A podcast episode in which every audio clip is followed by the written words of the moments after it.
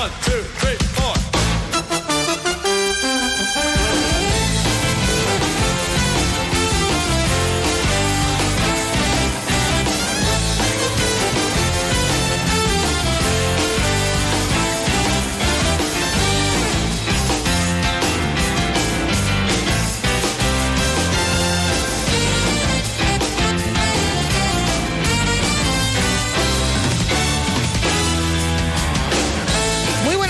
son las 12 y 20 minutos. Bienvenidos a Más de Uno Sevilla. Es jueves 29 de febrero.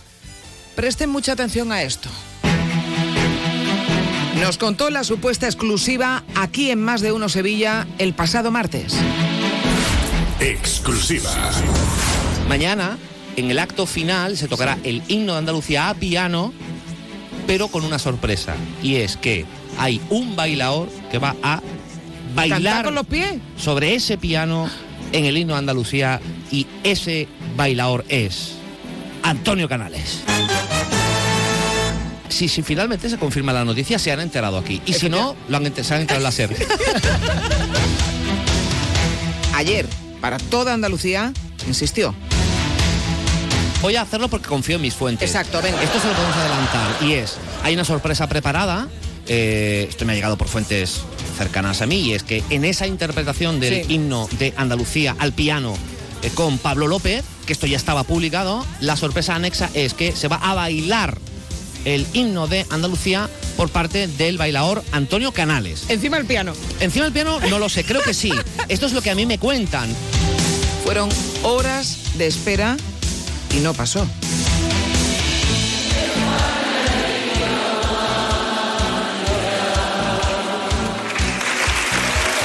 Señores, ha sido de nuevo un placer. ¡Viva Andalucía! Todas las explicaciones, todas las respuestas, mañana aquí, en Más de Uno Sevilla. Entrevista exclusiva a Chema García, líder de una trama de fake news. Impresionante. Hoy, como han podido comprobar, no está aquí Chema, eh, ni va a aparecer a lo largo del programa. Eh, como acaban de escuchar, lo que ha sucedido es grave. Es grave teniendo en cuenta la obligación que tiene cualquier medio de comunicación y este el primero en ofrecer información veraz, en este caso nuestros oyentes. Tenemos un compromiso con la verdad. Eh, ah, igual alguno piensa que, que decimos tonterías, pero hay que medir las cosas que se dicen, sobre todo los anuncios que se hacen, porque estamos jugando con nuestra credibilidad y sobre todo porque estamos induciendo error a la, a- a la audiencia. Hay que tener mucho cuidado con esto. Es evidente que algo ha pasado, es evidente que algo ha fallado.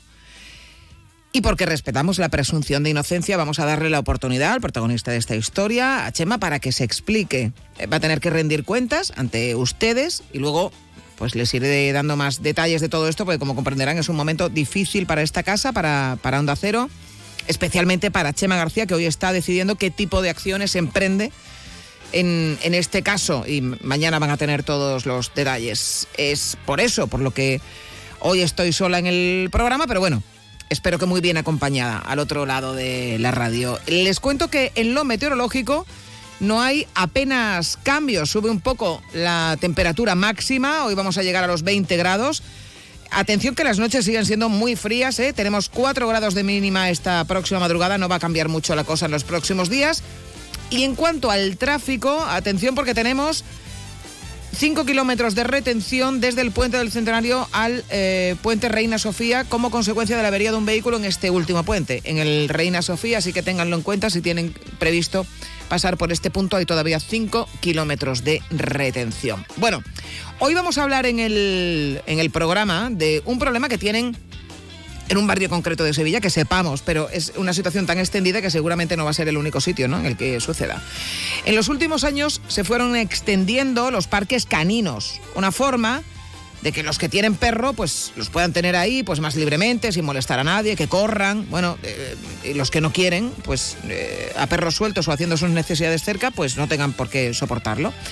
El problema es que, como bien saben, ya hay más perros que niños y eso supone en algunos casos que los parques caninos generan problemas en sí mismos. Esto ha ocurrido en la barriada de la Rosaleda, donde las quejas vecinales han llevado al ayuntamiento a trasladar el parque destinado a los perros, pero lo han tenido que volver a situar más o menos en la misma ubicación al final. Enseguida se lo contamos, ¿eh? Antes un adelanto de otros temas que también les contaremos en el programa de hoy. Este es nuestro sumario.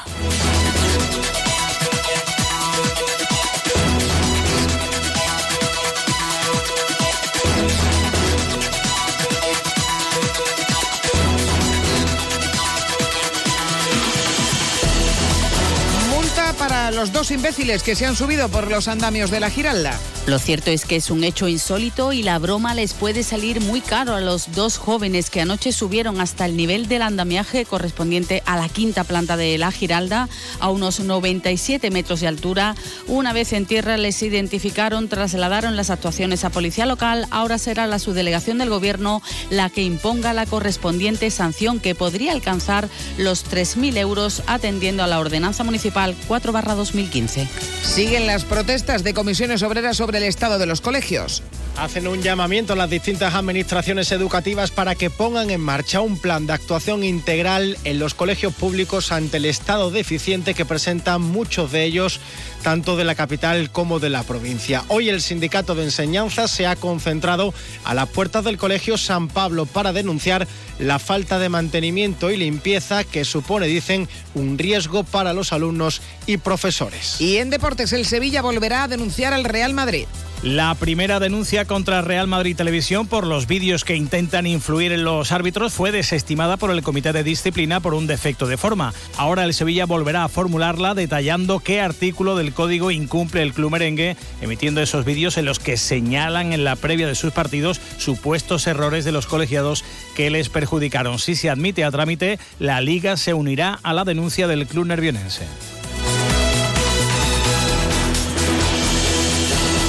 Este día raro, 29 de febrero, que solamente podemos vivir cada cuatro años, es también el día de las enfermedades raras. Hay 7.000 de este tipo reconocidas.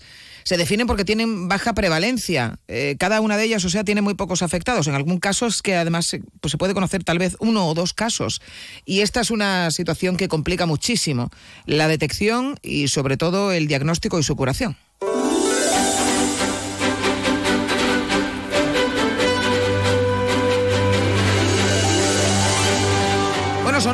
Como son muchas, también hay muchos afectados. Hay medio millón de andaluces ¿eh? que padecen alguna de estas enfermedades raras. Y son personas que evidentemente también tienen derecho a ser atendidas, a ser cuidadas, a ser curadas como el resto, pero que se enfrentan a problemas generados fundamentalmente por la, eh, por la escasez de investigación, que es una materia en la que poco a poco se va avanzando porque cada vez tenemos más conciencia de esto que hablamos, ¿no? Que el hecho de que eh, una enfermedad tenga poca prevalencia no resta derechos a la persona que la padece para que tenga opciones de poder superar enfermedades que en algunos casos además eh, son bastante inhabilitantes. Bueno, en Andalucía hay un total de 80 proyectos de investigación y también 659 estudios clínicos. Eh, muchos de ellos son ensayos que están estudiando estas enfermedades raras dentro del sistema sanitario público de Andalucía. Y de ello vamos a hablar con Gloria Carmona, que es coordinadora de la Red Andaluza de Diseño y Traslación de Terapias Avanzadas. Señora Carmona, ¿qué tal? Muy buenas tardes. Hola, buenas tardes. Bueno, eh, se trata de ir poco a poco y, estos estudios, estas investigaciones y los ensayos clínicos son una muestra de que se está profundizando en esto que hablamos, ¿no? Y que no es sencillo investigar enfermedades que por su baja prevalencia pues no captan ni la atención ni los recursos eh, de financiación que obtienen otras enfermedades mucho más extendidas, ¿no? Claro, evidentemente, como, como bien decías, se tratan de enfermedades poco, poco frecuentes y precisamente por eso la investigación al respecto es muy limitada porque a veces no, no se eh, investiga en determinadas enfermedades que hay poca, poca prevalencia. ¿no?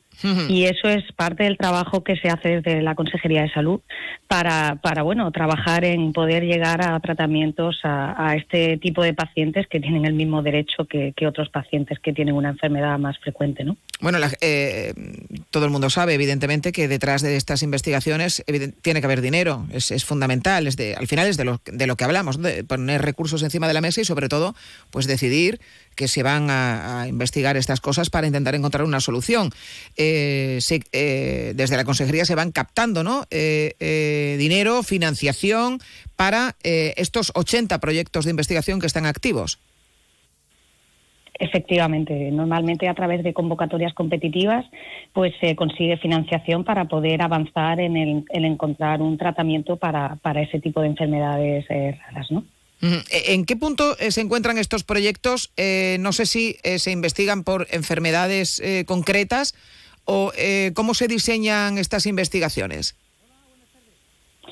Bueno, pues generalmente efectivamente se investigan algunas enfermedades concretas que, a veces, bueno, algunas de las enfermedades neurológicas, como es el caso de la ELA, que por su propia eh, circunstancia tiene eh, una capacidad limitante de, los pacientes eh, en un tiempo muy corto, otras enfermedades como es el caso del mieloma múltiple o, linfoma, que como tal pues también tienen una circunstancia muy compleja para los pacientes que la padecen.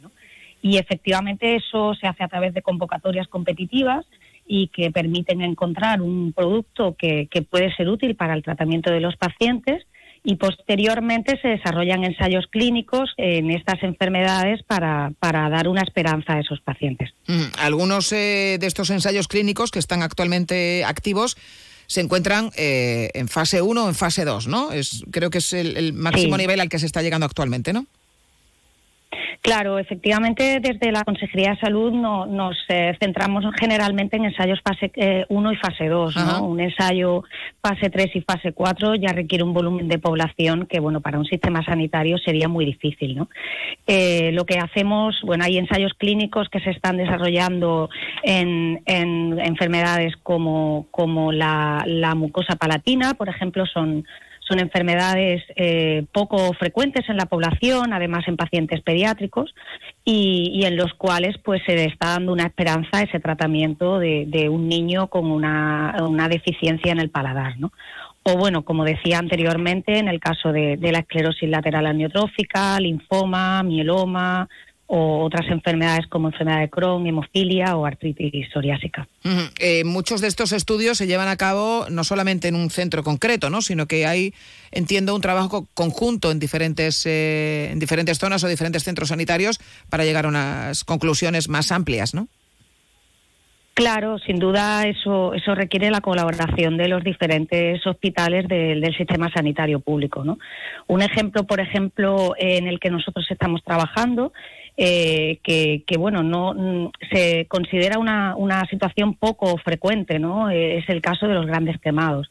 En ese caso, bueno, pues eh, Andalucía tiene un centro de referencia ubicado en el Hospital Virgen del Rocío, al cual, pues desgraciadamente, un paciente que tiene una superficie corporal quemada por encima de un 60% en un adulto o un 30% en niños es derivado y en esos casos, pues se le está tratando con un producto, eh, particularmente de, terapias avanzadas, que, está mejorando de manera eh, claramente sustancial una situación catastrófica que puede terminar derivando en el fallecimiento de estos pacientes. Aquí eh, es una materia en la que se pueden ver tan, tan de forma tan nítida y tan clara, ¿no? Eh, eh, todo lo que supone la investigación en este caso y todas esas aportaciones que se hacen desde la ciencia. Andalucía además es pionera en, la elaboración de un plan de atención a personas afectadas con enfermedades raras, que de entrada lo que tienen que tener esto es esto que estamos hablando, ¿no? Es, esperanza de que van a poder encontrar una solución que probablemente no sea sencilla, porque estamos hablando de, empezar de cero en, muchos casos, pero que, eh, poco a poco todo el mundo vaya encontrando una respuesta en el sistema sanitario público. Efectivamente, como bien comenta, se tiene un plan de, atención a personas afectadas por enfermedades raras que está en estos momentos también eh, eh, revisándose y que lo que va buscando es eh, que esas nuevas líneas de tratamiento para los pacientes se conozcan y sobre todo que que sean eh, partícipes de esa situación en la que se encuentran para mejorar su situación y su participación ciudadana. ¿no? Pues ojalá se siga avanzando porque, como decimos, el, cada una de estas enfermedades tendrá, tendrá, poca prevalencia, pero son muchas y evidentemente son muchos también los, los, pacientes afectados que se encuentran con... Eh, eso que es tan eh, traumático, yo diría, y tan, tan angustioso, que es de entrada el tiempo que se tarda en poner nombre a una enfermedad para que luego te digan además que no tienen mucha idea de cómo eh, poder tratarla. O sea, hay que ponerse también en el papel de, de estas personas. Sin duda, sin duda. Eso es, eh, como bien dices, el caso de lo que se está desarrollando de la Consejería de Salud y, bueno, en la parte en la que yo participo concretamente desde la Fundación Progreso Salud, eh, para que, bueno, esto sea una realidad para los pacientes en la medida en lo que podamos encontrar un tratamiento eficaz para ellos. Gloria Carmona, coordinadora de la Red Andaluza de Diseño y Traslación de Terapias Avanzadas, muchísimas gracias por habernos atendido a vosotros. en este día. Gracias, buenas tardes. Adiós, buenas tardes.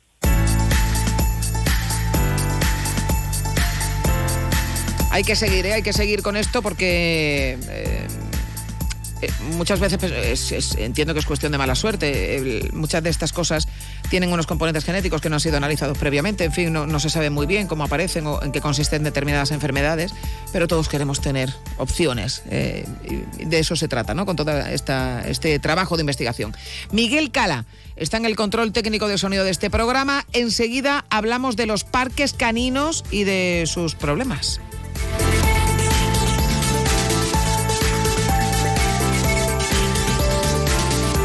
De uno Sevilla, Onda Cero. Nuestra profesión es nuestro vínculo.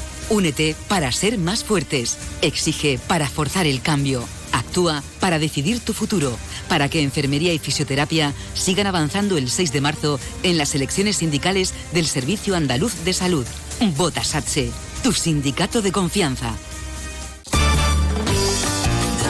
Celebre y disfrute su gran día con nosotros. Desde 1967, la experiencia y conocimientos en la hostelería es Índalo Catering, un referente en todo tipo de celebraciones. Índalo Catering, preparados para los momentos más exigentes. Ferias, bodas, congresos, convenciones, homenajes, aniversarios. Infórmese en celebracionesíndalo.com. Índalo Catering. Índalo Catering. Un bonito recuerdo que siempre será recordado. ¿Has oído que existen unas ayudas para rehabilitar tu vivienda, pero nunca te queda claro si puedes optar a ellas? ¿Sabes que el Colegio de Arquitectos de Sevilla tiene una oficina de rehabilitación para ayudarte en todo ese proceso? Dos lunes al mes en más de uno Sevilla. Los arquitectos en la onda te cuentan todo lo que necesitas saber. También puedes visitarlos en la Plaza Cristo de Burgos, llamar o pedir cita en el 955 051 200. Rehabilita tu vivienda, la arquitectura a tu servicio. Con motivo del Día Mundial de la Obesidad, el próximo 4 de marzo realizaremos en directo desde el Centro Médico Obimed, ubicado en La Guaira, nuestro programa Más de Uno Sevilla. Conoceremos el compromiso de Obimed con tu salud y sus técnicas para la lucha contra la obesidad, el sobrepeso y sus enfermedades asociadas. Más de Uno Sevilla, de 12 y 20 a 13.50 horas.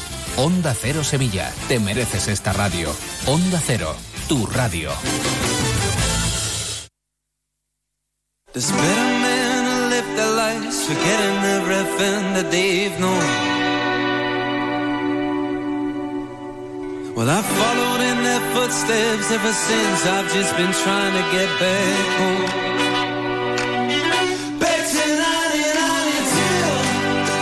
Más de uno Sevilla. Susana Valdés, Onda Cero. Que va a llegar un momento en el que va a haber más perros que personas, igual ya no es algo que suene ni, tan descabellado. De hecho, ya hay más mascotas perrunas que niños menores de 14 años en el caso de Sevilla. Estos animales están cada vez más presentes en todos los entornos, evidentemente. Y se han ido generando además una serie de espacios propios. Ahí tenemos los parques caninos, donde los perros pues, pueden correr eh, libremente, allí no tienen que ir atados, tienen eh, donde hacer sus cosas. Y los dueños, bueno, pues además tienen una vía más para socializar, porque mientras el perrito anda con sus amiguitos, ellos también echan la hebra. 954 50 23 93. Si el parque canino está, por ejemplo, en el río, que hay uno en los bajos de torneo, cerca del, puente de la barqueta, ¿no? Hay uno bastante grande, pues estupendo, pues pueden estar tranquilamente, no molestan, aunque se junten muchos. Y además no hay excusa para, para luego ir con el perro suelto, que quiero recordar que está prohibido, ¿eh? Que muchas esto de luego eh, se te acerca el perro y, el dueño te dice, si no hace nada, no hace nada, no, es que lo tienes que llevar eh, atado para que no genere problemas. El problema está cuando ese parque se sitúa en medio de viviendas y los perritos, pues al saludarse algún día también a discutir, pues montan jaleo, generan malos olores. Esto llevó a los vecinos de la barriada de la Rosaleda a denunciar y recoger firmas pidiendo al ayuntamiento que lo cambiara de sitio. Así se hizo. Se buscó una ubicación más alejada, pero técnicamente no ha sido posible, según el distrito, y el parque canino ha vuelto casi a donde estaba. O sea, vuelve a estar en medio de los bloques, pero un poquito más esquinado.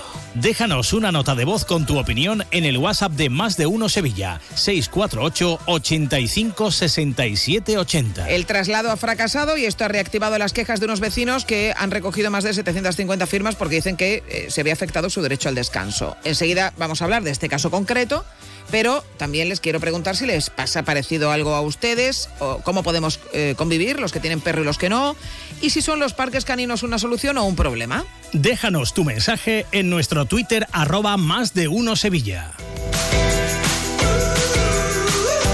Y para conocer un poco mejor este caso concreto del que hoy hablamos, saludamos a Antonio Urbano, que es presidente de la Asociación de Vecinos Bordas La Rosaleda. Antonio, ¿qué tal? Muy buenas tardes.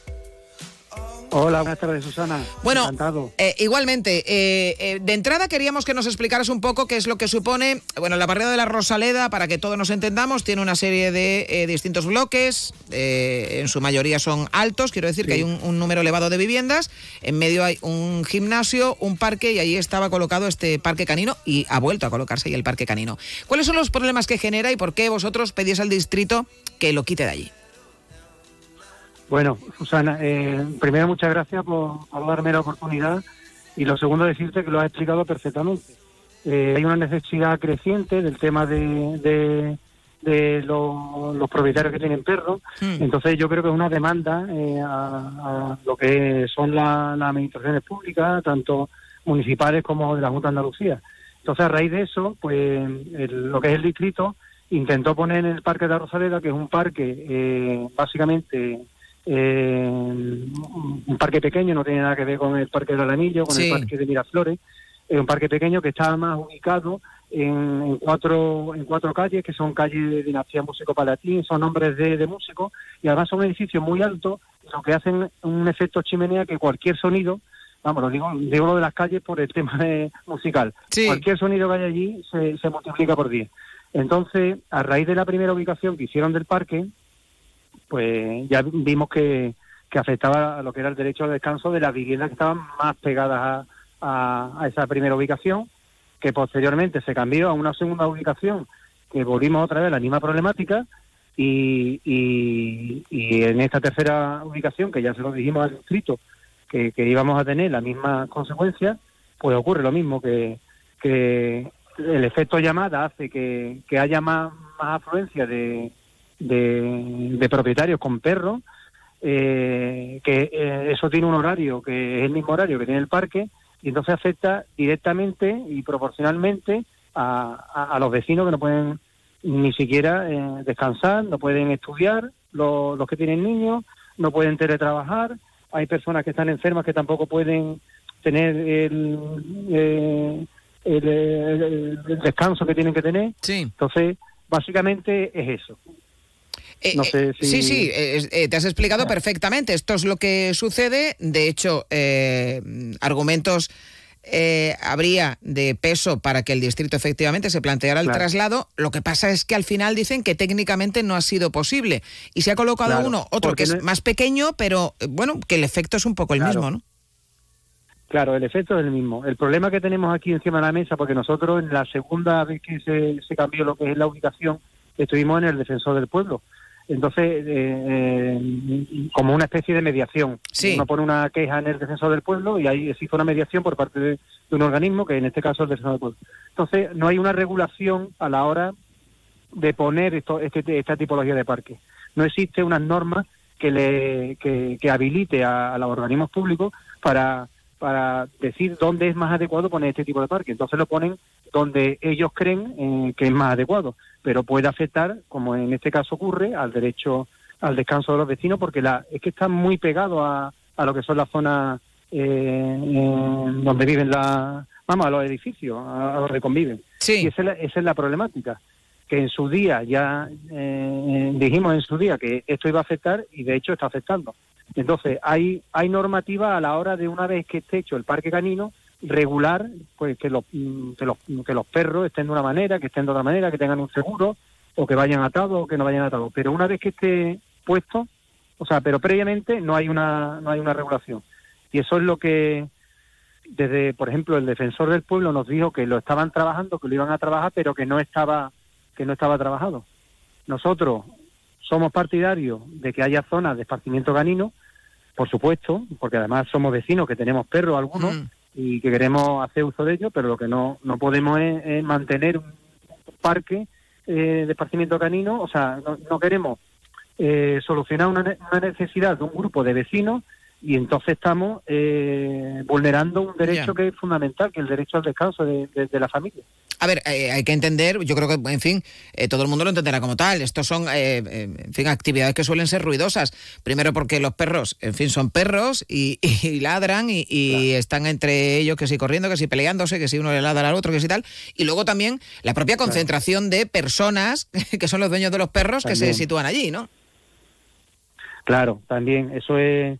Eh, en Sevilla se vive en la calle, entonces en el momento que estamos, que hace buen tiempo, Mm. estamos todos prácticamente en la calle, entonces la, la aglomeración es, eh, es mayor, entonces, pues eh, aparte de lo que son los ladridos, pues también son las personas.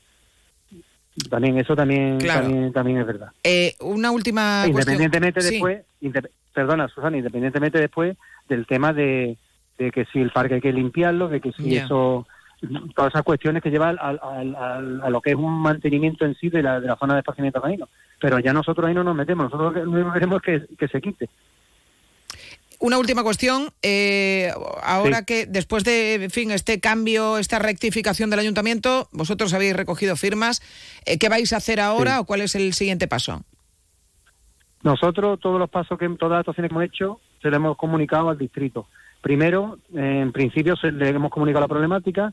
Segundo, nos hemos reunido con ellos. Eh, tuvimos eh, el otro día una reunión con ellos. Y tercero, pues hemos recogido un- eh, lo que son las firmas de los afectados y, bueno, darle un poco de, de publicidad en prensa y en, y en radio porque para que vean eh, mm, lo que es la vulneración de este derecho. Ahora nosotros, ya, ya los vecinos están presentando quejas en el, en el defensor del pueblo y lo que vamos a hacer, las vamos a coordinar todo este tipo de quejas y vamos a intentar que reunirnos allí con ellos y a ver que, de qué manera pueden mediar para este asunto que, que nos vemos atados de pies y manos, porque no podemos hacer otra cosa eh, que lo que vamos a hacer. O sea, posteriormente nos podríamos meter en temas de, de demandas civiles o de lo que sea, pero claro, eso es un coste para los vecinos Claro. que no queremos meternos ahí. Bueno, pues. Pero eh, vamos, hemos dicho que vamos que, que, que, que estamos que somos capaces de llegar hasta Europa, porque creemos que esto un- es un tema que se tiene que regular.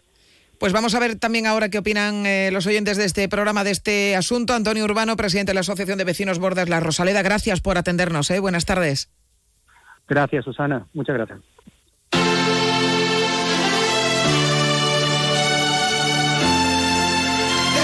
En Sevilla también somos más de uno.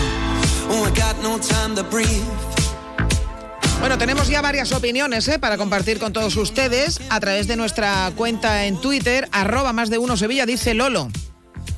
Dice Lolo. Eh, Con lo- los parques caninos, bien. Nunca llueve a gusto de todos, ni se hace buen uso de lo que nos ofrecen. Eh, los imbéciles del andamio también bien, pero lo que realmente queremos saber es si Chema ya ha presentado su dimisión o se aferra al micrófono y se va al grupo mixto radiofónico. La respuesta mañana, Lolo. Eh, yo entiendo que todo esto se puede prestar a cachondeo, pero en realidad Chema lo está pasando mal. Mañana va a estar aquí, después de estas horas que ha pedido para reflexionar y para ver un poco qué es lo que, qué es lo que hace y qué tipo de explicaciones nos puede ofrecer. Y mañana quedarán resueltas esas dudas, espero. Y lo que espero es que sea, eh, un- sean unas respuestas convincentes. Porque el error cometido no es pequeño, es grave. Pero bueno. Eh, nos dice también Lolo, eh, con los parques caninos pasa igual que con los centros de acogida, todo el mundo los quiere, pero lejos de sus casas. Sí, puede ser un poco también. Laura dice, conozco muy bien el Parque de la Rosaleda, doy fe de que los cumpleaños de los niños de día y el reggaetón de los adolescentes de noche en verano ahogan completamente el ladrido de los perros. O sea que, según Laura, hay otros problemas que pueden superar incluso las molestias que generan eh, en el parque canino. Escuchamos también notas de voz que nos llegan a nuestro WhatsApp al 648 85 67 80. Hola, buenos días, soy Josema. Sobre el tema de los parques caninos, a quien le moleste, solidarizarme con ellos.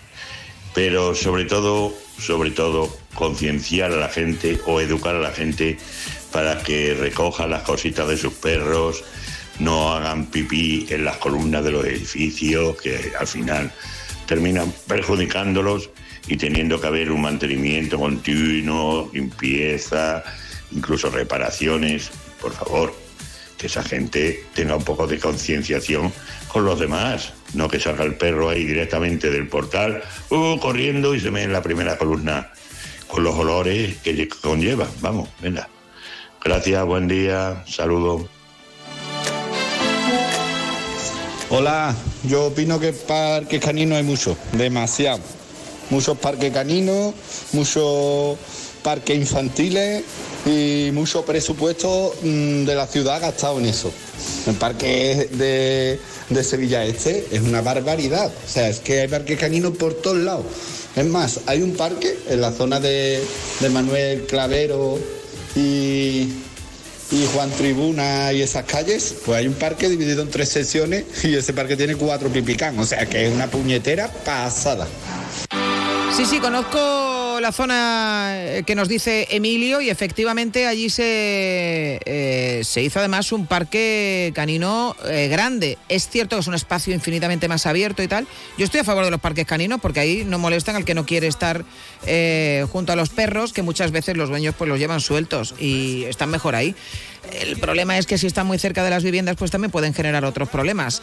Eh, Miss Macarrón nos dice, me parece muy bien que haya parques caninos, pero se nos va de las manos el humanizar a las mascotas. Hace poco tuvo que coger un vuelo largo y había dos perros allí dentro sin, tra- sin transportín, cogidos con correa, pero allí a los pies del dueño. Yo flipo. Y nos dice también, eh, por cierto, hoy es el Día de las Enfermedades Raras, os animo a que dediquéis un día a la mutación del gen SLC6A1, que no es eh, de la que hablasteis una vez. Este fin de semana se va a hacer un primer encuentro de familias con niños afectados en Campao. Eh, bueno, pues eh, vamos a echar un vistazo también a esta cuestión en el Día de las Enfermedades Raras y seguimos escuchando opiniones. Hola Susana, soy Manolo. Oye, si he entendido bien, el parque este de perros está ubicado donde está el gimnasio y el parque de la Rosaleda, ¿no? Y, y yo, verás, entiendo que los perros lo que menos problemática puede dar, porque ahí tiene un gimnasio con pistas de pádel que dan a la calle, tiene un parque donde por suerte hay un montón de niños y se celebran cumpleaños, pues yo he estado muchas veces por allí. Y luego ahí detrás de la valla del parque hay creo que son cuatro bares con con, o sea, con mesas en la calle y todo, que también, pero bueno, si es en el sitio donde, donde, donde creo que he entendido a este señor. Y yo, creo que la problemática de los perros es lo de menos, porque de todas maneras en ese parque ya hay gente con perro, atado o lo que sea, pero la gente da y pasea con el perro, en fin. Eh, como dice, nunca yo había gustado de todo. Oye, lo de, no, me- entiendo que será coña, pero lo de Shema que no, lo- he pillado ya con el programa empezado. ¿Y qué es lo que pasa con Shema? Si es coña, que no sé lo que ha pasado. Eh, bueno, ahora lo- si hay gente que no se, que no ha escuchado el arranque del programa, ahora eh, se lo vuelvo a contar, va a ser enseguida. Eh, leo antes el, el tuit que, disculpe, pero con todo esto que ha pasado estoy un poco también, en fin, de aquella manera. Eh, yo supongo que, lo entenderán. Eh, Quisco Piña dice, tener un perro no es una obligación, hay que ser empatado. Entiendo que es como empático con el que no lo tiene. Quisco Piña es de Team Gato.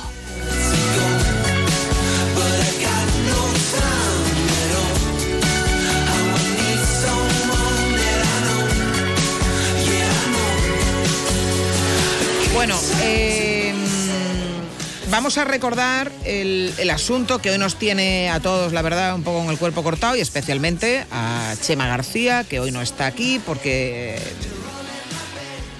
Bueno, pues porque se han cometido errores y no son pequeños y ahora hay que dar explicaciones, eh, explicaciones que se producirán mañana, pero les pongo en antecedentes. Nos contó la supuesta exclusiva aquí en Más de Uno Sevilla el pasado martes. Exclusiva. Mañana, en el acto final, se tocará el himno de Andalucía a piano, pero con una sorpresa. Y es que hay un bailador que va a bailar ¿Cantar con los pies? sobre ese piano en el himno de Andalucía y ese bailador es Antonio Canales. Si, si finalmente se confirma la noticia, se han enterado aquí. Y si no, lo han, se han enterado en la SER. Ayer, para toda Andalucía, insistió. Voy a hacerlo porque confío en mis fuentes. Exacto, venga. Esto se lo podemos adelantar y es, hay una sorpresa preparada, eh, esto me ha llegado por fuentes cercanas a mí, y es que en esa interpretación del Sí. himno de Andalucía al piano eh, con Pablo López, que esto ya estaba publicado, la sorpresa anexa es que se va a bailar el himno de Andalucía por parte del bailador Antonio Canales. Encima del piano. Encima del piano no lo sé, creo que sí. Esto es lo que a mí me cuentan. Fueron horas de espera y no pasó.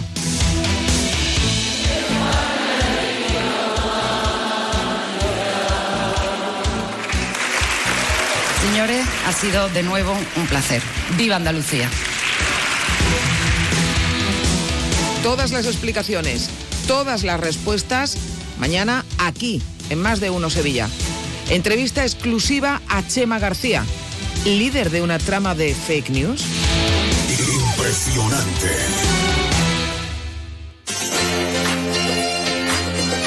Mañana escucharemos a, a Chema García es- explicarnos por qué eh, dijo lo que dijo, eh, qué falló para que, evidentemente, diéramos una información averiada en este programa, porque no eh, Antonio Canales no bailó ni encima del piano, ni debajo del piano, ni al lado del piano. Antonio Canales no, no- no apareció. En, en la gala de, de entrega de medallas y distinciones por el Día de Andalucía en el Teatro de la Maestranza. Y bueno, esto evidentemente pues tiene unas consecuencias, hay que replantearse algunas cosas. Y mañana vamos a eh, tener aquí a Chema, que hoy está, eh, bueno, intentando manejar todo esto, porque, bueno, esto ha tenido alguna que otra repercusión. Efectos colaterales, de los que también hablaremos. Eh, vamos a hacer un alto en el camino, consejos publicitarios, noticias de España y del mundo, y luego vamos con las noticias de Andalucía. Esperemos eh, que estas sean buenas, que no sean fake. Antonio Canales. ¿Escuchas este silencio? Muchos quieren que los facultativos andaluces no tengamos voz ni voto en la mesa sectorial de la sanidad. No lo permitas. El 6 de marzo vota Sindicato Médico Andaluz en las elecciones sindicales del SAS. Sin facultativos no hay sanidad. Segundas rebajas en Rapimueble, simplemente más bajas. Cheslong ahora 294 euros. Conjunto canapé más colchón, solo 299 euros. Más ahorro, más ofertas, más barato. Solo en Rapimueble, el líder en segundas rebajas, calidad y garantía. Más de 230 tiendas en toda España y en rapimueble.com. Tu Mercedes-Benz tiene mucho que contarte. Conéctalo a tu smartphone contratando cualquier servicio digital para no perder detalle y llévate un exclusivo regalo Mercedes-Benz. O dos. Consulta el catálogo de regalos y todos los servicios digitales disponibles para tu Mercedes en la sección de postventa de la web de Grupo Concesur. Tus talleres autorizados Mercedes-Benz en Sevilla. Para estar al día de toda la información deportiva sevillana, síguenos de lunes a viernes en Noticias de Sevilla 8 y 20 de la mañana con Grupo Avisa. Concesionario oficial Volkswagen, Audi, Seat y Skoda. ¿Está buscando mayor confort y aislamiento para su hogar? ¿Necesita una remodelación? En Aluminios 3 tenemos todo lo necesario.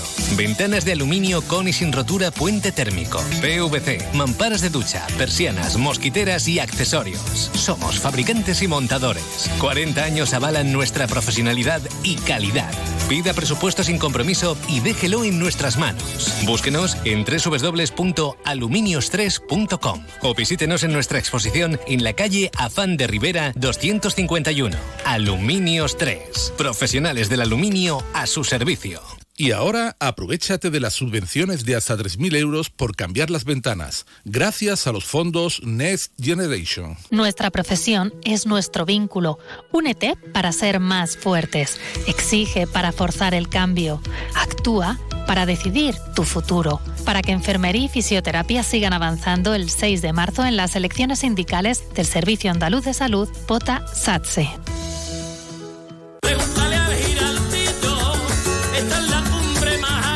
La voz de un sabio que para saber de Sevilla le preguntó al giraldillo por los lugares más bellos del barrio de Santa Cruz.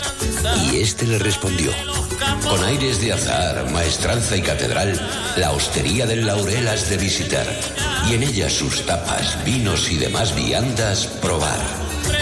La Hostería del Laurel. Visítenos en Plaza de los Venerables 5 o a través de nuestra web lahosteriadellaurel.com. Porque si le preguntas al giraldillo, Hostería del Laurel, no te la dejes atrás.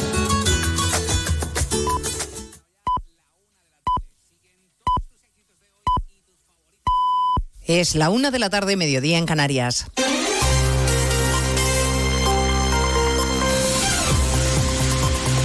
Noticias en Onda Cero. Buenas tardes, avanzamos a esta hora algunos de los asuntos de los que hablaremos a partir de las dos en Noticias Mediodía con las novedades que se desprenden del auto del juez Ismael Moreno y que se van conociendo a medida que trascienden detalles del sumario del caso Coldo, la principal que el juez sitúa en un papel predominante de intermediario al exministro José Luis Ábalos y que la UCO considera que las directrices de fomento y por tanto del exministro fueron un eslabón fundamental para las adjudicaciones a la trama corrupta Eva Llamazares. Todo va por buen camino. El asunto de la reclamación de Baleares está más que hecho. Las intervenciones telefónicas reflejan que Coldo usó como intermediario a José Luis Ábalos. El juez menciona la reunión en la marisquería La Chalana, 10 de enero de 2024, y deduce que fue con él con quien trató para intentar parar ese expediente por el que se le reclamaban 2,6 millones de euros por las mascarillas defectuosas, ya que Coldo García había dicho previamente que iba a hablar con gente del ministerio. De hecho, también afirmó que había comentado el asunto al exministerio donde yo trabajaba antes, habiendo obtenido como respuesta, dice el juez Ismael Moreno, que este asunto no tiene recorrido jurídico alguno. El magistrado señala como uno de los principales avances de la investigación la influencia de Coldo en beneficio de la empresa Soluciones en el contexto de la reclamación balear. Especialmente relevante que Ábalos no mencionara ayer en más de uno esa reunión con su asesor en el mes de enero pasado en una marisquería cuando ya estaba en marcha la investigación. Según dijo aquí, la relación con Coldo es de lo más fría y no había contacto desde hacía tiempo.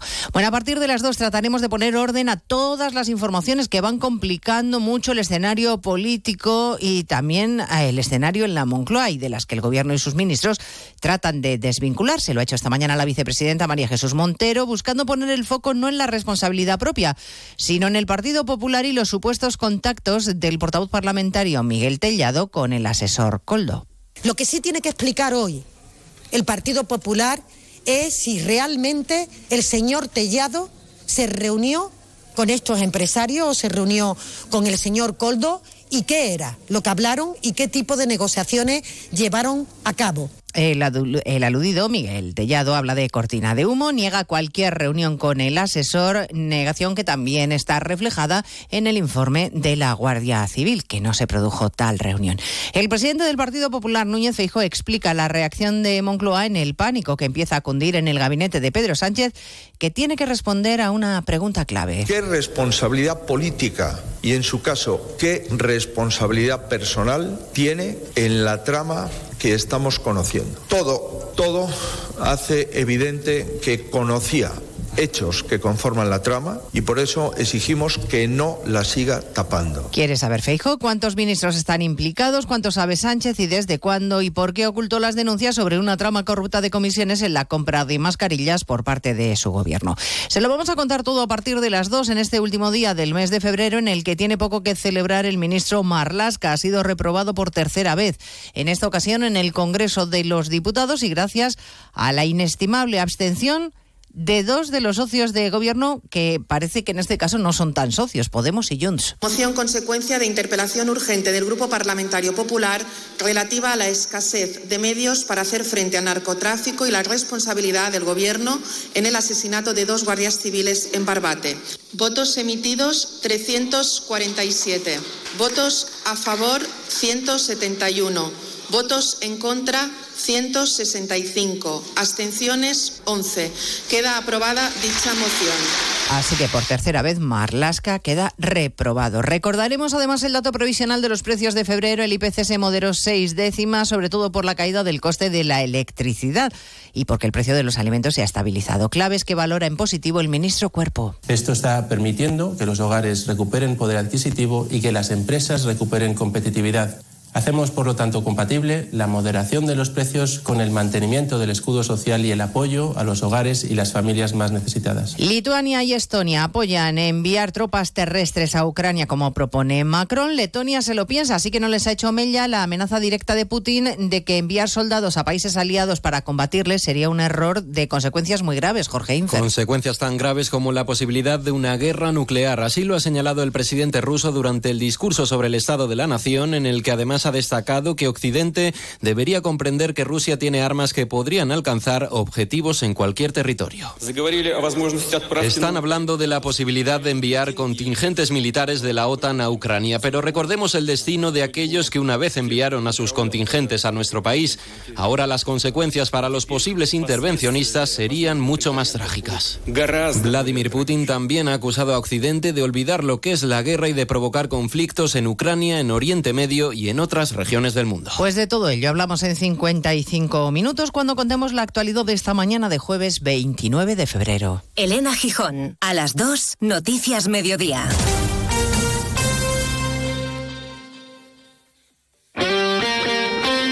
Este jueves buscamos al segundo finalista de la Copa del Rey en Radio Estadio. Solo uno podrá acompañar al Mallorca en la gran final. A partir de las ocho y media de la tarde, desde San Mamés, Athletic Atlético de Madrid. La catedral será una olla para que los leones hagan buena la ventaja de la ida. Los rojiblancos madrileños dispuestos a dar la vuelta a la eliminatoria. Este jueves, desde las ocho y media de la tarde, semifinal de la Copa del Rey en Radio Estadio con Edu García. Te mereces esta radio. Onda Cero, tu radio.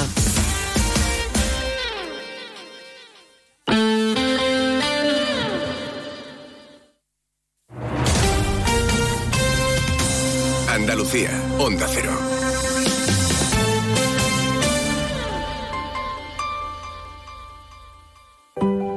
Los andaluces somos líderes en poner el alma en todo en sacar una sonrisa, en dar siempre la bienvenida.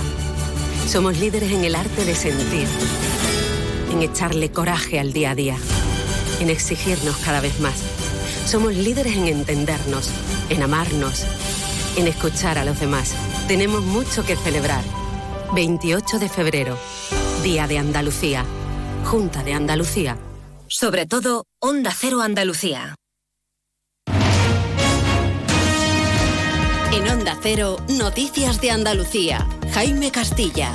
Buenas tardes, hacemos a esta hora un repaso de la actualidad de Andalucía de este jueves 29 de febrero, último día en el que la tarifa de la luz va a mantener el IVA reducido al 10%, una medida aprobada por el Gobierno Central para paliar la subida de los costes de producción desaparece debido a que el megavatio hora baja de los 45 euros a causa del aumento de producción de energía eólica debido al temporal de los últimos días, un cambio que va a repercutir previsiblemente en el aumento de los precios y también en la factura de energía de los consumidores. De una media de 80 euros pasará a 96. En política, el PP andaluz reivindica de nuevo la necesidad de reformar el modelo de financiación autonómica para evitar el agravio con Andalucía, algo recoge desde ayer cuando el presidente Moreno se lo dijo a la ministra Montero en el Parlamento. En Cádiz, los trabajadores de Acerinox se han manifestado hoy por Algeciras cuando se cumplen ya cuatro semanas de su huelga indefinida. Onda Cero Cádiz, Carmen Paul. Participación masiva en la manifestación. Desde el comité de huelga dicen que la plantilla sigue unida por la reivindicación de la negociación del convenio con la empresa. No hay incidentes reseñables y para mañana, día 1 de marzo, tienen una concentración solicitada en la plaza de la iglesia de la línea de la Concepción. En Málaga, la Guardia Civil ha desarticulado una trama delictiva que vendía material militar a Arabia Saudí de forma ilegal. Onda Cero Málaga, José Manuel Velasco. En concreto, eran enviados motores y repuestos militares para carros de combate y vehículos blindados de transporte de tropa como si se tratase de repuestos de camiones civiles. La operación policial se ha saldado con la detención de una persona y la investigación de otra como presuntos autores de un delito continuado de contrabando de material de defensa por valor de 2,8 millones de euros. Seguimos ahora con el repaso de la actualidad del resto de provincias y lo hacemos por Almería. En Almería, la audiencia abre plazo para recurrir la sentencia del caso Poniente casi un año después de su dictado.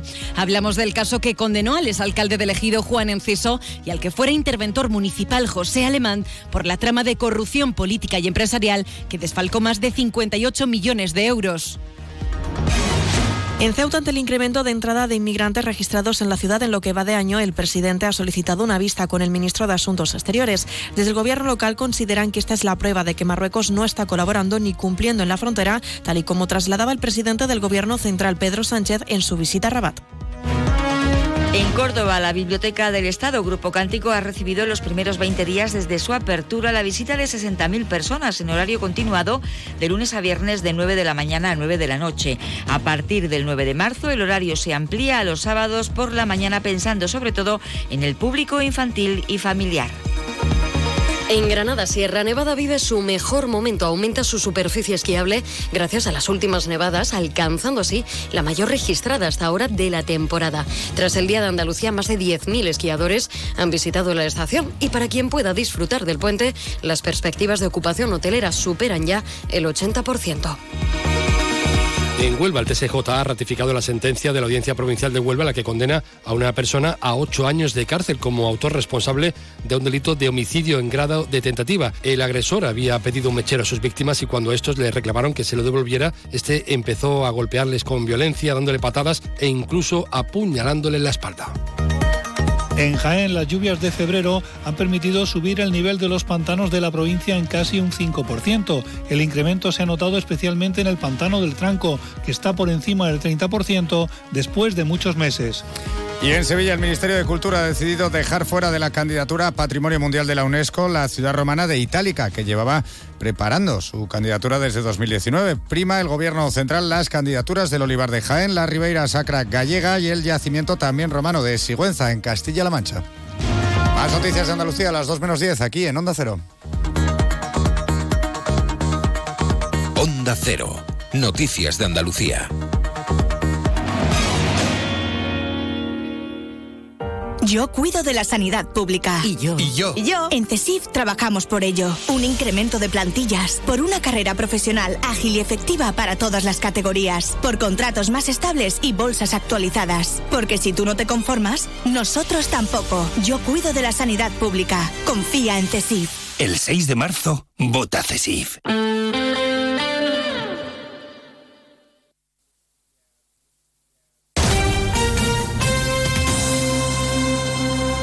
95.9. Onda Cero, Sevilla. Si tienes problemas en tu comunidad de vecinos o situaciones que no sabes resolver, preguntar es el primer paso hacia la solución. Es muy sencillo. Manda una nota de voz con tu pregunta al 648-856780 o escríbenos a más de uno Sevilla gmail.com. Los profesionales del Colegio de Administradores de Fincas de Sevilla te responden en directo. Confía siempre en un administrador de fincas colegiado.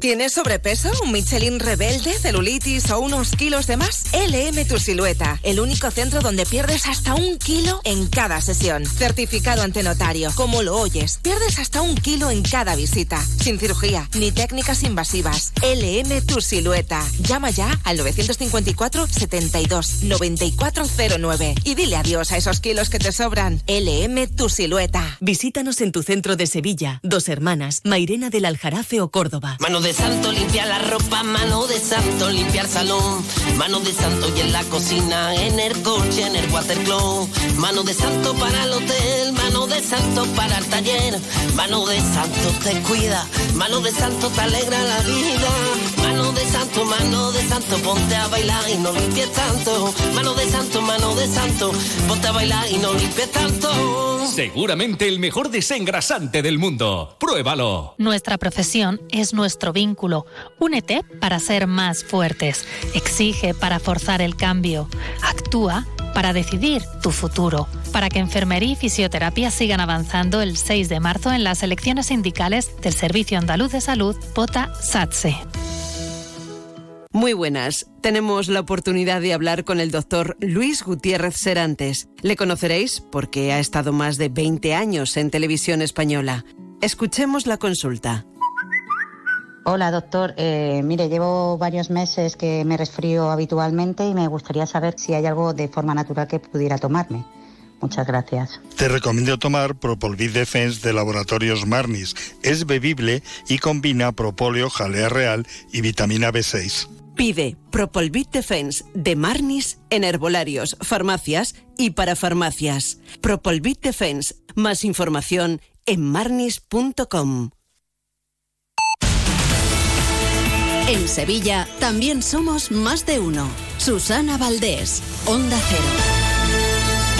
Una y 14 minutos de la tarde, vamos con la información de este día y comenzamos con un hecho insólito, una gamberrada en mayúsculas, dos jóvenes sevillanos, un chico y una chica, que eh, trepaban esta pasada madrugada hasta la quinta planta de la Giralda. Lo hacían por unos andamios que están ubicados en la cara norte de la torre, que ha estado sometida a trabajos de restauración y que ahora se estaban ya eh, quitando. La broma les puede salir cara, ¿eh? se enfrentan a una sanción administrativa que oscila entre los 1.500 y los 3.000 euros. Marcha con buenas tardes. ¿Qué tal, Susana? Buenas tardes. Pues mira, escalaron hasta el nivel del andamiaje correspondiente a la quinta planta de la torre, a unos 97 metros de altura. Y fueron testigos de ello los que avisaron a la policía que se personaron inmediatamente en el lugar. Una vez en tierra, les identificaron y comprobaron que no se habían cometido destrozos o daños en el inmueble declarado Patrimonio Mundial eh, de la Humanidad desde el año 1987. Aún así, estos dos jóvenes se enfrentan a una sanción administrativa que oscila entre los 1.500 y los 3.000 euros. María Guerrero, que es portavoz de la policía local, explicaba a Onda Cero que no se conocen los motivos que llevaron a estos chicos a infringir la normativa y que espera que no se repita este hecho una quinta planta de andamiaje, la primera, si conoce la Giralda, la primera cubierta de la Giralda está bastante alto. Hasta la quinta de andamiaje que llevaba a la cubierta de, la Giralda, a una de ellas. No ha trascendido en, el informe que han hecho los, compañeros ese dato. Que en los jóvenes no podemos esperar cualquier cosa. La casuística hoy día ya es enorme, entre redes sociales y, y lo que es la edad en sí, esperemos que no se repita. Bueno, pues hay que recordar que la Giralda ha estado siete años en obras de restauración. Hay todavía andamios en la cara norte. Se están retirando tras la finalización de estos trabajos, Susana. Y Comisiones Obreras hace un llamamiento a las distintas administraciones educativas para que asuman responsabilidades y pongan soluciones urgentes al estado deficiente en el que se encuentran numerosos colegios de Sevilla y de su provincia. Juancho Fontán, buenas tardes. ¿Qué tal, Susana? Buenas tardes. Piden actuaciones que empiecen a solucionar y pongan al día las infraestructuras educativas públicas de la provincia. Hoy el Sindicato de Enseñanza Comisiones Obreras se ha concentrado a las puertas del Colegio San Pablo para denunciar la dejadez acumulada durante años que tiene este centro y que ha provocado que aparezcan humedades, goteras, techos que se caen o puertas y ventanas que no cierran bien. Un problema de mantenimiento al que hay que sumar la falta de personal de limpieza, como explica el delegado de enseñanza del sindicato, Juan Alberto Barrios. Las madres de la Asociación de Madres y Padres de Alumnos nos comentaban que el deterioro es manifiesto, el crecimiento de hierbas en el patio que no se desbroza, solamente basta con acercarse a la puerta del centro para ver las hierbas. O sea, hay, hay una dejadez manifiesta en el manifiesto y por tanto nosotros también reclamamos un refuerzo de las plantillas de limpieza y mantenimiento en los colegios de educación infantil y primaria, que es competencia del ayuntamiento, y en los institutos de educación secundaria, que es competencia de la Consejería de Educación. Sobre el plan de choque presentado hace días por el ayuntamiento dicen que no conocen los detalles y reclaman la puesta en marcha de un plan de actuación integral porque aseguran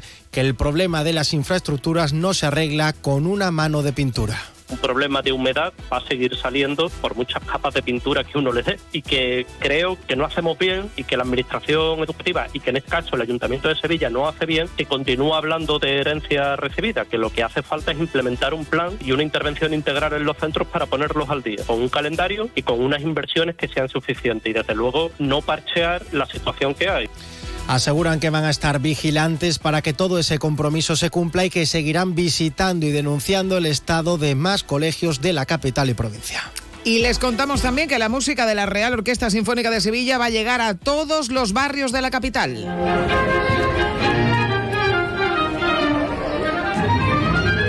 El próximo martes, 5 de marzo, va a ofrecer el primero de los 16 conciertos educativos que se han incluido en el proyecto de La Ros en tu barrio. Es una iniciativa impulsada por la Junta de Andalucía y el Ayuntamiento y que tiene como objetivo llevar la música y esta actividad artística a los más pequeños de todos los rincones de la capital, Mar. Y lo hará en espacios públicos a través de una adaptación del cuento clásico Los Tres Cerditos. La obra cuenta con la composición musical del maestro cordobés Rafael Cañete, que nos adelanta que los textos están adaptados al público infantil, a los más pequeños, tratando de conseguir un enfoque divertido y novedoso. El clásico de los tres cerditos se reinventa pero como siempre el, lobo el pobre es el malo de los cuentos, pues aquí hay un pequeño giro al final que, que hace que un, giro sorpresivo, eh, que el lobo no, acaba como reintegrado, digamos, la sociedad. Pero básicamente el texto sigue más o menos la, la historia, la, la, adaptación es la, creación nueva, básicamente la, la composición que es una obra de unos 45 minutos en la que se va desarrollando todas las partes diferentes de, del cuento. Hay un tema musical para cada cerdito.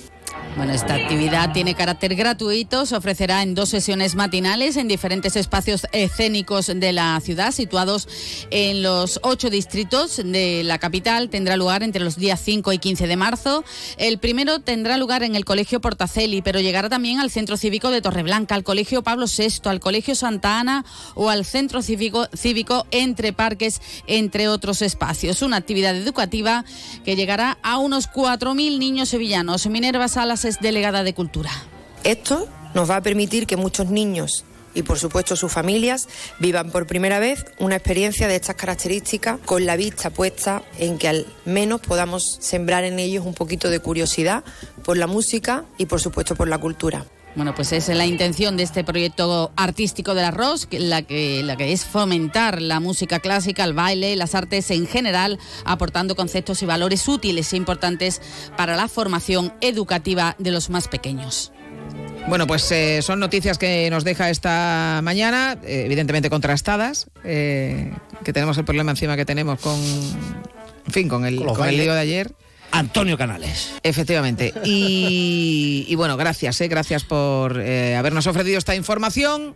Seguimos aquí en Más de Uno Sevilla. En Sevilla también somos Más de Uno. Con motivo del Día Mundial de la Obesidad, el próximo 4 de marzo realizaremos en directo desde el Centro Médico Obimed, ubicado en La Guaira, nuestro programa Más de Uno Sevilla. Conoceremos el compromiso de Obimed con tu salud y sus técnicas para la lucha contra la obesidad, el sobrepeso y sus enfermedades asociadas. Más de uno Sevilla, de 12 y 20 a 13.50 horas. Onda Cero Sevilla, te mereces esta radio. Onda Cero, tu radio. Más de uno Sevilla, Onda Cero. Y llega el momento de la información cofra de la crónica de Cuaresma de la mano de Esteban Romera. Desengrasante Mano de Santo. El desengrasante todo en uno que limpia como ninguno te ofrece la información de Cuaresma. Buenas tardes, bienvenido a la información cofrada aquí en tu casa, en Onda Cero.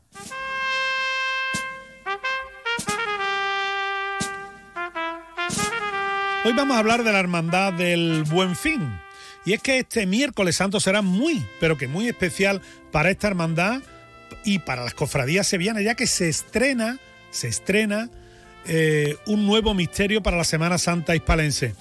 Eh, las imágenes secundarias han sido realizadas por el imaginero sevillano Darío Fernández, un auténtico genio de la escultura. Va a reemplazar a las antiguas de Álvarez Duarte, que han sido vendidas a una hermandad de Almería Capital. El Cristo durante décadas ha ido procesionando solo el crucificado en el paso cada miércoles santo, pero este miércoles santo próximo de 2024, nos quedan eh, apenas un mes para que se celebre, tendrá este estreno tan especial en la Hermandad del Buen Fin. También en la Hermandad del Buen Fin, una restauración muy importante, ya que, ya que ha restaurado sus bambalinas, las bambalinas laterales del paso de la Virgen de, de la Palma. Es una bambalina de muchísimo valor, realizada en 1930 por el taller de sobrinos de José Caro. El diseño del inigualable Ignacio Gómez Millán.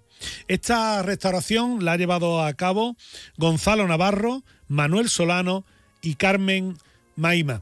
Es realmente muy especial el próximo miércoles santo para esta hermandad del Buen Fin, por un estreno y una restauración.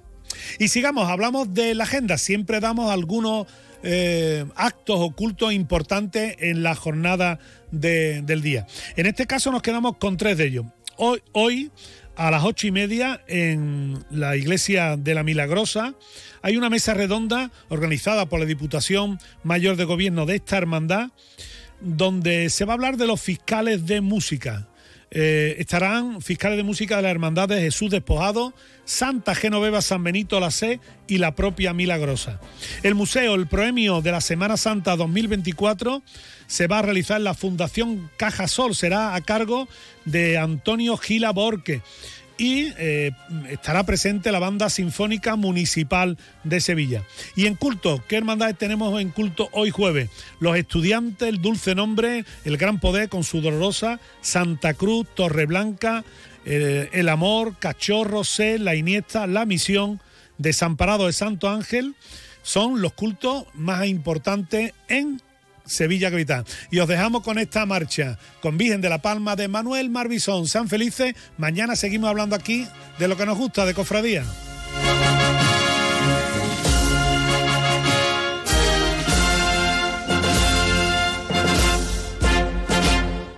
Mano de santo, limpia la ropa, mano de santo, limpiar salón, mano de santo y en la cocina, en el coche, en el watercloak, mano de santo para el hotel, mano de santo para el taller, mano de santo te cuida, mano de santo te alegra la vida, mano de santo, mano de santo, ponte a bailar y no limpies tanto, mano de santo, mano de santo, ponte a bailar y no limpies tanto. Seguramente el mejor desengrasante del mundo. Pruébalo.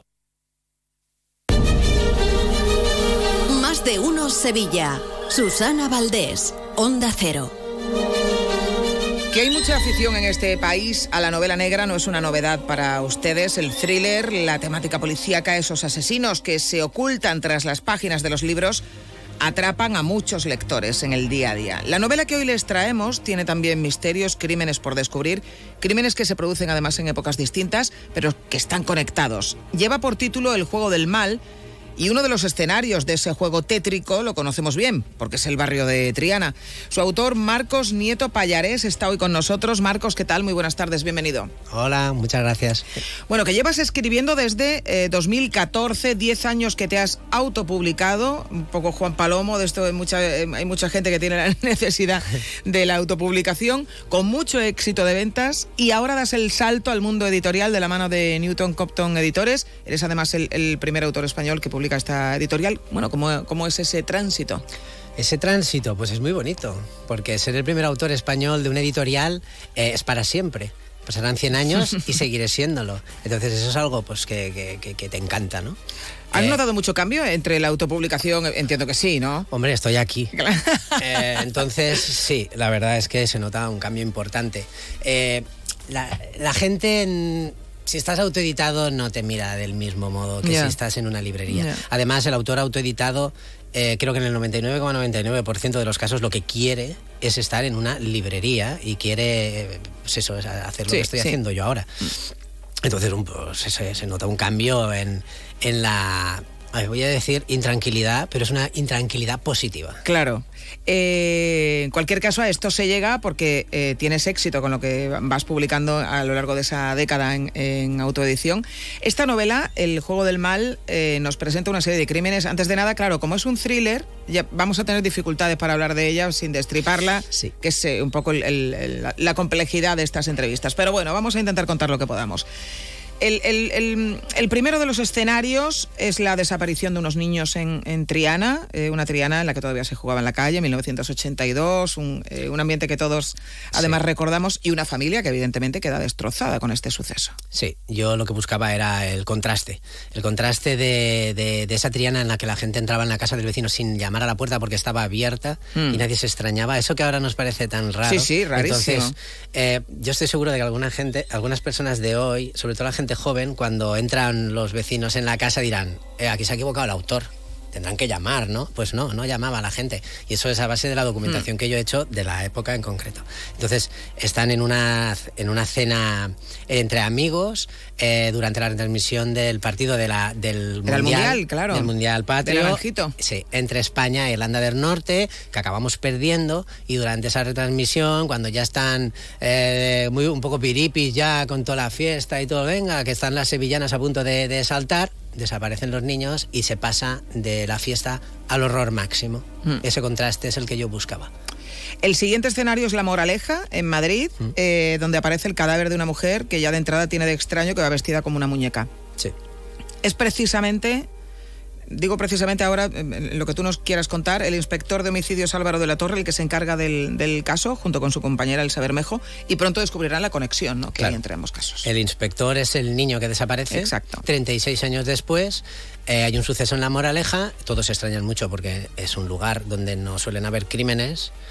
Eh, y bueno, acuden allí extrañados simplemente por el Sí, lugar. de La Moraleja, Eh, sí, sí. Exacto.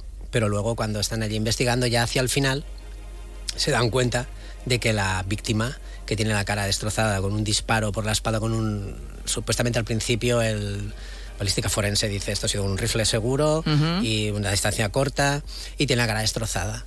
El forense da por hecho de que averiguarán enseguida su, su identidad por la huella dactilar, porque en España es el proceso más fácil. Tenemos un DNI donde todos constamos, pero ni aun con esas. Eso ya tienen que leer el libro Claro. para, para entender por qué. Y ahí es cuando, ya hacia el final, cuando ellos ya prácticamente se van, el subinspector jefe le dice a Álvaro, acércate un momento. Y le gira la oreja a la víctima y lleva una cicatriz con forma de M, una, una M característica. Y él lleva una igual detrás de la oreja Que que, le le, pusieron cuando hicieron cuando apareció después. A partir de aquí y con eh, muy pocas pistas se inicia una caza al asesino. En todo este proceso, al final vamos a eh, tener que tirar también o, tratar de entender lo que pasa por las cabezas de las personas, ¿no? No siempre eh, lo, entendemos ni, son situaciones eh, que se puedan analizar desde la lógica o desde el sentido común o desde un, en fin, un momento, un, ejercicio en el que no aparezca este juego tan del, mal, ¿no? Pero van a aparecer cosas que tienen mucho que ver también con cómo eh, eh, asumimos las cosas que nos pasan y cómo esas cosas, pues al final nos pasan ciertas facturas y el mal hace su juego, ¿no? En esas cabezas. Sí, somos producto de muchos factores. En la novela se habla mucho de- del peso de la educación que le Mm. damos a nuestros hijos. Es, es una de las partes fundamentales de la novela.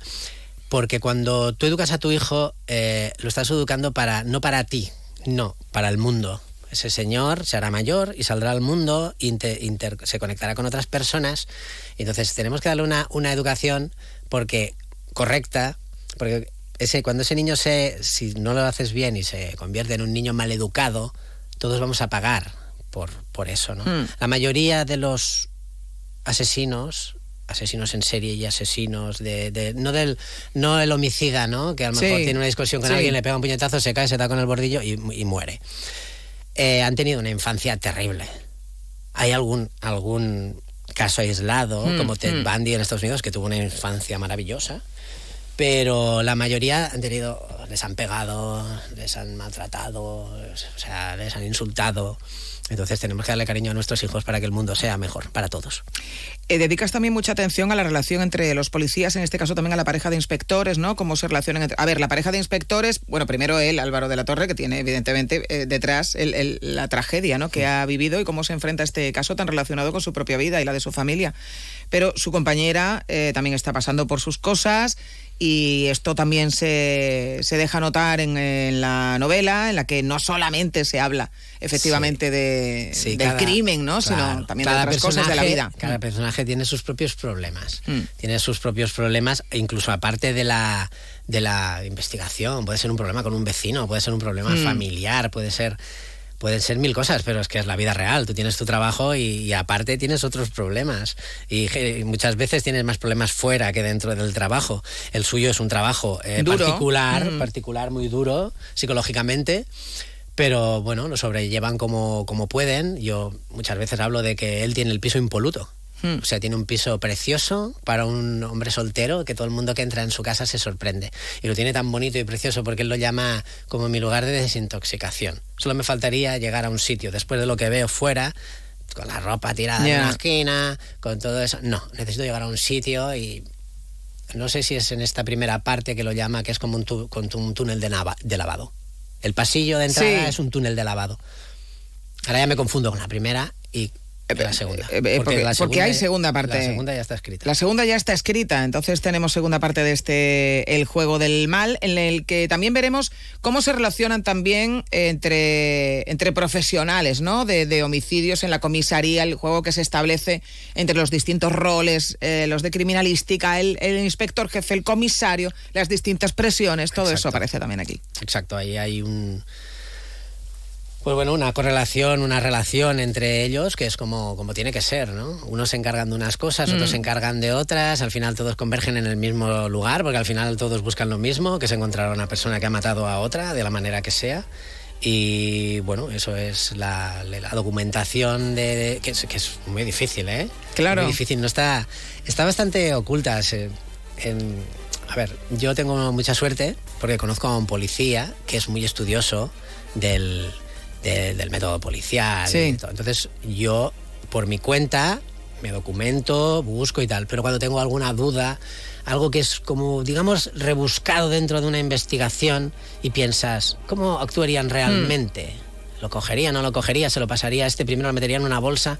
Me gusta ser bastante minucioso. Entonces voy a él y se lo pregunto. Y es curioso porque él lo sabe, de- lo- lo sabe mucho de todo esto y están los agradecimientos al final. Bueno, pues hasta aquí lo que podemos contar del juego del mal. Eh, se lo tienen que leer. Es el salto al mundo editorial de Marcos Nieto Payares. Un salto que, como vemos, no tiene un único paso, sino que ya están preparadas otras partes de esta novela, editada por Newton Compton Editores. Muchísimas gracias por habernos acompañado. Gracias a vosotros. Más de uno Sevilla. Onda Cero. IES Polígono Sur oferta dos cursos públicos y gratuitos que te permiten completar certificados de profesionalidad válidos a nivel nacional. Inicia tu camino en ciberseguridad con el curso de seguridad en equipos informáticos y rompe las barreras de comunicación con el curso de sistemas y recursos de apoyo a la comunicación de personas sordociegas. Cursos de tarde, 100% presencial, desde el 11 de marzo al 25 de junio. Matrícula abierta. Más información e inscripciones en sordoceguera.iespoligonosur.org o ciberseguridad.iespoligonosur.org. Y ahora, de la mano de Nimo Grupo y sus concesionarios Toyota Nimo Gordillo y Lexus Sevilla, vamos con la información deportiva. Que nos traen, como siempre, nuestros compañeros Carlos Hidalgo y José Manuel Jiménez. ¿Qué tal? Buenas tardes. ¿Qué tal? Muy buenas. Muy buenas. No me digáis que trae una exclusiva porque me pongo a temblar. No, no. En no. estos contextos. No traemos exclusiva. Hay muchas cosas. Mejor, que mejor. ¿eh? Hay veces que es mejor no arriesgarse. Claro, claro. Eh, nosotros. No, Miguel, no. Exclusiva. No, Miguel, no. No, no, no. No, vamos a, bueno, vamos a contar cómo está la enfermería del Betis, cómo está la enfermería del Sevilla. Hay jugadores que vuelven. Eh, vamos a hablar de la denuncia del Sevilla a Real Madrid Televisión por eh, los vídeos eh, atacando a los árbitros. Va a haber nueva denuncia. Eh, tenemos que hablar de lo que vivimos ayer en la Cartuja, la selección española con ese título de la Liga de Naciones, con una sevillana en sus filas, Olga Carmona, titular, además dio la asistencia de- del 1-0. Bueno, muchas cosas encima de la mesa para analizar y para contar en este día en el que ya se acerca la nueva jornada de liga con el partido del Betis en el Metropolitano, que no sabemos si estará Grisman o no. De momento hoy se pierde el partido de, Copa del Rey y con el encuentro del Sevilla a, ese, a esa hora tan temprana, 2 de la tarde, frente a la Real Sociedad. Eh, como decíamos, Jiménez, en el, en el Betis, eh, ¿cómo anda esa enfermería? Eh, en la que, pues, eh, después del último partido ante el Atlético de Bilbao se sumaron tres integrantes más, Altimira, eh, Fekir y Aitor Ruibal. Y hay algunos que ya poco a poco van, van volviendo, ¿no? Sobre todo el caso de, de Ayoce, muy esperado y muy demandado por los aficionados, aunque el equipo sigue funcionando. Sí, porque en principio esperábamos un par de semanas, ¿no? Cuando se lesionó a Yoce, cuando lo lesionaron en aquel partido eh, frente al eh, Granada. Lo pudieron desgraciar, ¿eh? Sí, eh, al final, pues la cosa se ha ido a un mes y medio. Ya se ha recuperado ese 15 de tobillo y en principio eh, seguramente va a tener eh, minutos en el Metropolitano. Eh, desde ayer está entrenando con normalidad con el grupo y se ha visto también al futbolista trabajando prácticamente a tope y yo creo que sí, que Ayoce tendrá minutos para volver. Ya sabemos que es un jugador de los preferidos por Pellegrini y, hombre, a lo mejor no de inicio. También hay un factor y es que Fekir podría perderse el partido. Hoy ha estado en el gimnasio, ya eh, hemos comentado que eh, los médicos han, recomendado, han recomendado a Fekir eh, que descanse unos días y bueno, no está con el grupo. Eh, yo creo que entrará en la convocatoria, pero eh, vamos a ver, vamos a ver qué eh, tenemos en claro los próximos días porque es muy probable que Fekir no juegue el partido, con lo cual Fornal se vería desplazado a esa posición en la media punta y ahí se abriría una opción para que Ayoce pudiera jugar de inicio, teniendo en cuenta que es uno de los preferidos de Pellegrini, que va a entrenar con normalidad durante la semana, bueno, tendría opciones, pero eh, también es cierto que eh, le falta ritmo después de mes y medio y seguramente eh, habrá otras opciones. Ahora que ya el Chimi está disponible, que William José, bueno, pues está jugando bien últimamente, el otro día se, asoció bastante bien con el Chimi, ahí podría regresar a San, por ejemplo, al equipo titular. bueno, maneja opciones Pellegrini.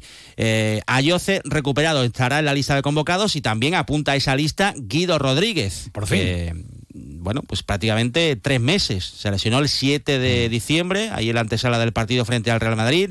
Recordemos que tuvo que pasar por el quirófano, ha cortado plazos. Eh, se esperaban tres, cuatro meses y al final, antes de los tres meses, va a volver a la lista de convocados.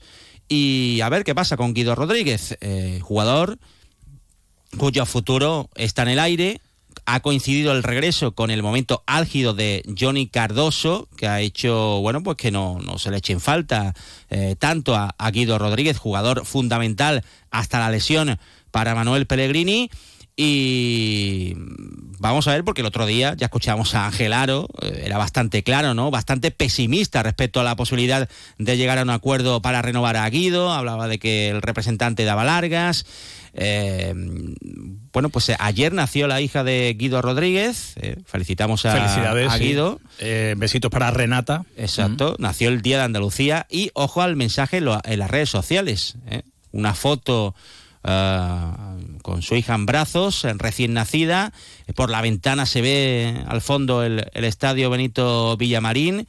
Y escribe Guido, feliz día Andalucía, estamos enamorados de esta ciudad y de tener una hija sevillana. Ojalá pueda crecer en este lugar tan lindo. O sea, no sé si es un guiño. Hombre, eh, yo creo que no es, no es casualidad eh, el poner esa frase, pero claro, ya ha habido eh, varios rechazos de propuestas por parte de los agentes de Guido. Ya ha habido varias, varias ofertas del Betis que han sido rechazadas, no una ni dos, sino yo creo que han llegado hasta tres ofertas rechazadas. Eh, que Guido es un futbolista importante, pues sí, que es campeón del mundo, pues sí, eh, que quiere ganar dinero, que tiene propuestas de otros equipos, que, se puede ir a ganar más dinero a otro club, pues eh, es así. Claro, el Betis tampoco se puede hipotecar, tampoco puede pagar fichas descomunales. El Betis tiene la economía que tiene. Pero bueno, esa frase yo creo que, no sé, lo mismo es que ha cambiado de opinión y le ha dicho a sus agentes, vamos a bajar un poquito porque me quiero quedar, no sé, un, guiño es, está claro, ¿no? Mm. Que se quiere quedar aquí, bueno. Si no, no hace ese tipo de publicación eh, tan clara, ¿no? No sé. Fin, vamos a ver. Eh, él volverá al Villamarín eh, en las próximas semanas. seguramente escucharemos aquello de Guido Quédate. La gente, pues claro, quiere tener a los mejores jugadores pero el otro día, bueno, yo creo que el, el presidente fue rotundo y evidentemente el fichaje de Guido, perdón, de, de Johnny Cardoso, eh, pues le da también, bueno, pues eh, eh, más cartas al club, sí, claro. Claro. Porque está solventando, digamos, esa, esa ausencia, pues con un gran rendimiento y además prácticamente pues sin periodo de adaptación, ¿no? Prácticamente desde el primer día el futbolista norteamericano. Por cierto, hablando de renovaciones, eh, los compañeros de ABC hablan de la de Mar Bartra. Sí, eh, hablan de que va a ampliar su contrato, eh, que recordemos que había sido por una temporada y que en principio habría ampliación hasta el año 2025, que tiene garantizado una temporada más eh, de contrato con el conjunto verde y blanco y bueno, estamos esperando que se recupere, ¿no? Lesión muy grave al principio de temporada. Eh, que le dejó fuera eh, cuando era uno de los eh, jugadores importantes para Pellegrini y que seguramente iba a tener minutos sobre todo en la competición europea. Bueno, pues Bartra, sus 33 años, va a seguir en el Betis. Y esperemos que a finales de marzo, principios del mes de abril, pueda volver a jugar, aunque va a ser complicado ¿no? que pueda llegar ya eh, a tener muchos minutos esta temporada. Bueno, vamos a hablar del, Sevilla, que también anda con la enfermería bastante cargada. Además, esta semana recuerden que no están Sou y Ocampos, que están sancionados. Eh, que no van a estar para la Real Sociedad, Acuña, Luquevaquio, Marcao, Agumé, Mariano y Lamela, aunque Lamela hoy ha vuelto a entrenar con el grupo, Vamos a ver si entra en la convocatoria, lógicamente no, no va a ser eh, titular. Y también la baja de Joan Jordán, que va a estar tres semanas de baja. Ya se perdió el partido del Bernabéu, no va a estar ante la Real Sociedad y eh, la siguiente semana tampoco frente al Almería, aunque ya sabemos que Joan Jordán, bueno, pues ni es titular ni tiene eh, demasiados minutos que a lo mejor los hubiera tenido esta semana por, por la baja de Show. Eh, se ha visto en los entrenamientos aquí que hablar mucho con Aníbal, porque es que si no juega Aníbal ahora, entonces ya es que no va a jugar nunca. Y lo mismo pues tiene su oportunidad el, sábado frente a la Real Sociedad. De momento son nueve, nueve bajas. Eh, como decíamos, eh, hay un futbolista que, por cierto, nos gustaría saber exactamente qué tiene, que es Mariano, que, eh, cuando se lesiona no explican mucho de lo que tiene y, las lesiones son eternas. Yo no he visto es un misterio, ¿no? Sí, sí, es un auténtico misterio. Y ahí sigue el hombre lesionado. Que por cierto, los compañeros de Estadio Deportivo, eh, porque hay, hay mm, eh, cierto, ciertas discrepancias, cierta polémica en torno al contrato de Mariano, que se nos dijo inicialmente que era de un año solamente pero resulta que Mariano y sus agentes dicen que no, que son dos. Eh, cuando termine la temporada tendrá que decir algo el director deportivo, el presidente, y explicar si es uno más uno, pero claro, si es uno más uno, sería uno con X partidos jugados, que es lo, habitual, pero es que no juega nunca, entonces no, no creo que lo haya cumplido. Eh, vamos a ver qué pasa, pero eh, los compañeros de Estadio Deportivo dicen que Mariano tiene intención de cumplir los dos años, o sea que de marcharse este verano absolutamente nada. Bueno, veremos. Em, hablamos también de, la denuncia del Sevilla al Real Madrid por el vídeo eh, atacando previo al partido eh, Real Madrid-Sevilla de la semana pasada, atacando a Díaz de Mera y a González Fuertes, que eran los que pitaban ese, ese partido. El Sevilla hizo la denuncia. Eh, Javier Tebas, presidente de la liga, hizo unas declaraciones diciendo que efectivamente tiene toda la razón el Sevilla, que iban a apoyar y que se iban a sumar a la denuncia, pero resulta que el comité de disciplina ha dicho que desestima la denuncia por un defecto de forma, concretamente porque el Sevilla no ha eh, detallado, no ha incluido en la denuncia qué artículo del código incumple el Madrid con esos vídeos. Vale, muy bien. Pues eh, ahora el Sevilla va a formular una nueva denuncia detallando exactamente cuál es el artículo, que creo que es el 106, eh, porque bueno, pues no se puede mm, hablar así de los árbitros ni antes ni después de un partido, o no se debe, eh, realmente. Así que vamos a ver qué recorrido tiene esto. Eh, ya hay árbitros para el fin de semana. El Sevilla le pita Busquets Ferrer, en el bar estará Ortiz Arias, al Betis le pita Sotogrado, en el bar estará Jaime Latre, un Sotogrado del que los béticos este año no tienen muy buen recuerdo. Van cuatro veces ya con Sotogrado. Sí, pero el día de San Mamés, con lo del penalti de Ruiz Silva, el día del Getafe, ¿Hacemos eh, un vídeo? Podría el Betis hacer un, un vídeo. Eh, ayer, Sevilla, talismán. Eh, ganó España el título de la Liga de Naciones y nuevo récord de asistencia en un partido de la selección española en el territorio nacional, 32.657. Escuchamos a Jenny Hermoso, a Irene Paredes y a Atenea del Castillo. El otro día ya estábamos muy contentas con, con la gente que, que estuvo, hoy lo volvemos a superar y qué decir, jugamos en casa. Eh, para nosotras es un placer poder conseguir títulos aquí con nuestra gente, sentir su, su apoyo y, yo creo que esto tiene que ir a más y esto se está demostrando que el fútbol femenino es el futuro. Eh, hay que aprovechar que estamos en un momento dulce. Esto nos da fuerza para seguir trabajando. a Bueno, nivel- pues eh, esperemos Atenea que, la escuchamos ayer. que exactamente, Atenea estuvo anoche con nosotros. Enhorabuena a todas y a todos. Gracias, a todos. chicos. Adiós. Adiós. Cuando conduces un Lexus NX híbrido o enchufable, respiras seguridad. Sientes que la aceleración fluye, te sumerges en nuevas sensaciones, descubres que la carretera es tu elemento y que la vas a disfrutar como pez en el agua. Siéntete NX, pásatelo Lexus. Lexus Experience Amazing. Descúbrelo en Lexus Sevilla, Avenida Montesierra 3. Recuerden, mañana aquí en Más de Uno Sevilla, 12 y 20, Chema García en exclusiva va a dar explicaciones de por qué les coló información averiada sobre el número final de la eh, entrega de la gala de entrega de premios del Día de Andalucía. Estoy temblando. Eh, bueno, la verdad es que el, el hombre lo, lo está pasando mal, por eso no ha venido hoy, está recuperando toda la información y lo que tal vez no sepa es que no va a ser el único testimonio que ¿Cómo? vamos a tener mañana. Chema, mañana voy a decir toda la verdad. Antonio Canales eh, no bailó eh, encima del piano de Pablo López, pero va a estar también mañana con nosotros. No se lo pierda. No se lo pueden perder. Llegan las noticias de Andalucía. Adiós, hasta mañana.